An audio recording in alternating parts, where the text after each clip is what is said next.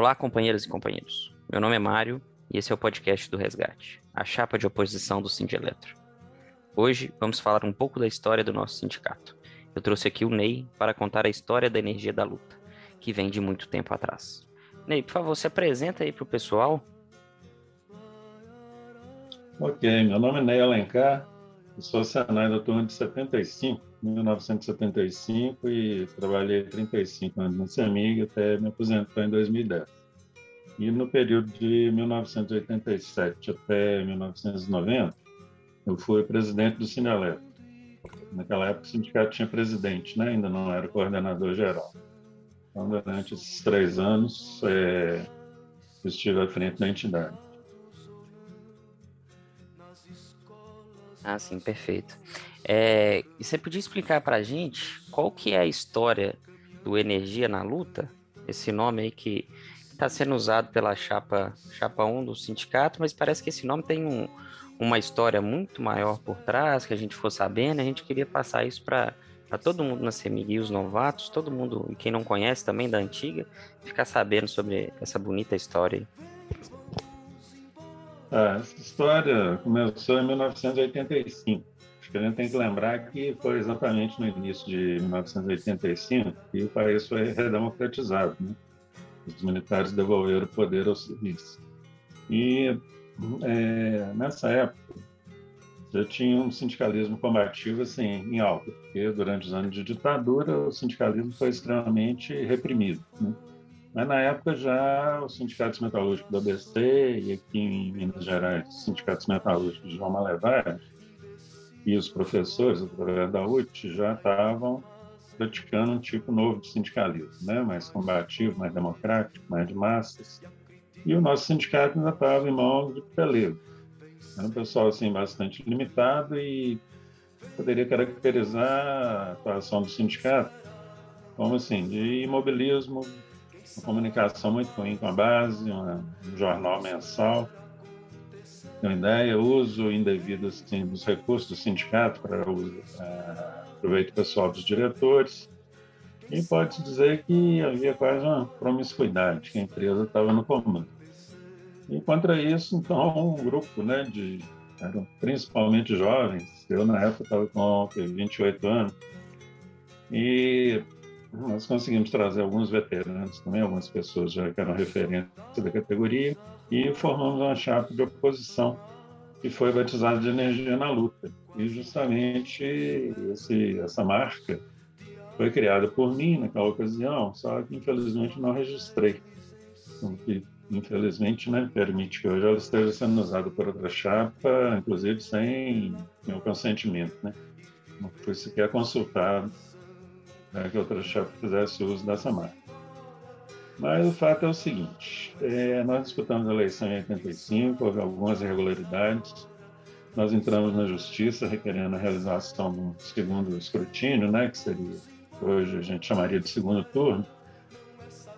E enquanto a ação corria na justiça, a gente ofereceu para a categoria uma, um novo conceito, sindicalismo que é aquele sindicalismo democrático, né, todas as decisões baseadas em grandes assembleias, um sindicalismo de massas, né, se ter uma ideia, a gente fazia passeatas com 5, 6 mil pessoas em Belo Horizonte, e éramos muito aplaudidos, por sinal, em todo lugar onde a gente passava, um tipo de sindicalismo de luta independente, né, de governos, de partidos, de patrões, enfim, um sindicato combativo, alto astral. E em 87, então, finalmente houve a vitória na justiça, nós conseguimos, como fosse convocado o segundo escrutínio, né, o segundo turno, e ganhamos a eleição. E a categoria estava tão carente de uma liderança que com quatro meses que a gente estava tínhamos tomado posse no sindicato, nós realizamos a primeira greve na CEMIG. A CEMIG até então tinha 35 anos e nunca tinha havido uma greve uma greve que durou três dias e meio, foi amplamente vitoriosa. E só que o seguinte, fazer sindicalismo naquela época não era fácil, não, porque a ditadura militar tinha acabado, mas os hábitos da ditadura ainda persistiram por muito tempo. Então, fazer greve era considerado caso de polícia, né? Eu mesmo, para vocês terem uma ideia, fui preso duas vezes lá em frente à sede, Eu fui duas vezes indiciado em inquérito policial militar, que era um instrumento da ditadura. Né? Fui duas vezes processado pelo presidente da CEMIG e duas vezes demitido da, da empresa. Então, vocês veem que o jogo era pesado naquela época. Né? Mas a categoria nos deu assim, um amplo apoio, os movimentos nossos eram sempre realizados com muita alegria, com alta astral, com o pessoal participando muito ativamente e a gente conseguiu grandes mobilizações e grandes vitórias naquela época. É importante a gente falar sobre isso né, né, para a categoria, porque o pessoal hoje em dia está um pouco meio afastado dessa questão da greve, da mobilização, porque tá, ficou muito difamada essa questão da greve, de quem é grevista não quer trabalhar e tudo mais, e o pessoal tem que ver que todos os benefícios que a gente tem hoje, a gente só tem por causa que os né, o pessoal antigo da CEMIG, você e tantos outros fizeram essa greve, passaram por isso aí, igual você falou, você foi preso duas vezes. Então a gente tem que dar valor a isso, né? É, sem dúvida. A greve é uma medida extrema, é a arma mais poderosa que a gente tem, consequentemente, ela deve ser usada em último lugar, depois que todos os outros recursos estiverem esgotados. Mas o que a gente vê ao longo da história é o seguinte: se a categoria está muito mobilizada, se você tem assembleias cheias e decididas, é, isso é uma pressão muitas vezes suficiente para que a empresa aceite negociar, para que a empresa se torne mais flexível. Então, não é a greve pela greve. A greve é o último recurso, mas tem horas em que ela tem que ser usada. Tem horas em que não, não, todos os demais recursos que a gente tem fracassam, né? não são suficientes para fazer a empresa ser flexível, ser justa. Então a gente tem que usar a greve. E o principal é o seguinte: a greve tem que ser decidida em assembleias e aí tem que prevalecer a democracia. Ainda que eu tenha votado contra a greve, mas se a maioria decidiu fazê-la, então eu tenho que seguir essa maioria. Acho que é o princípio né, do sindicalismo democrático. E se ela é de massas, você tem uma grande participação, se a categoria tem peso participando, talvez você nem precise usar esse recurso. Pois é, né? Tem, tem isso como arma, usa como última opção, mas se tiver muita gente movimentada, igual você falou, né? Às vezes não precisa nem usar e sai melhor para todo mundo, porque na verdade ninguém quer fazer greve, ninguém quer, quer ter esse, esse embate aí, não, porque acaba sendo ruim para todo mundo, inclusive para a população também, que, que a gente tem que defender também, né? Então, Ney, eu acho que eu acho que você tem mais alguma informação para passar, algum declaração final. O microfone está aberto aí, se você quiser falar alguma coisa. Mário, a questão é a seguinte: é...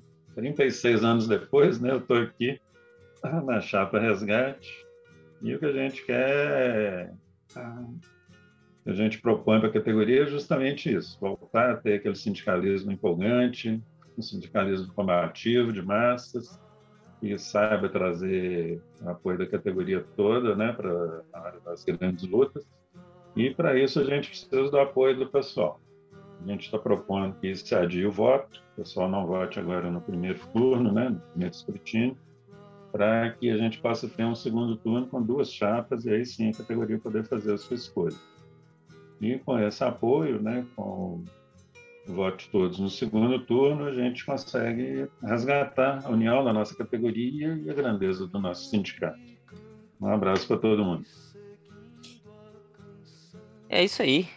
Obrigado aí pela participação. Tomara que essas palavras incentivem o pessoal aí tanto a adiar o seu voto, né? Nós estamos aqui querendo apenas ter uma, uma eleição democrática, uma eleição séria, que tenha pelo menos duas opções de voto para a categoria poder escolher quem, quem ela bem quiser para comandar o sindicato aí.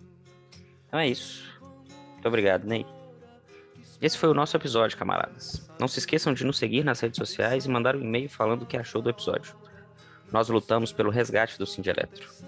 E que a injustiça não te entristeça, que ela te radicalize. Tchau, tchau.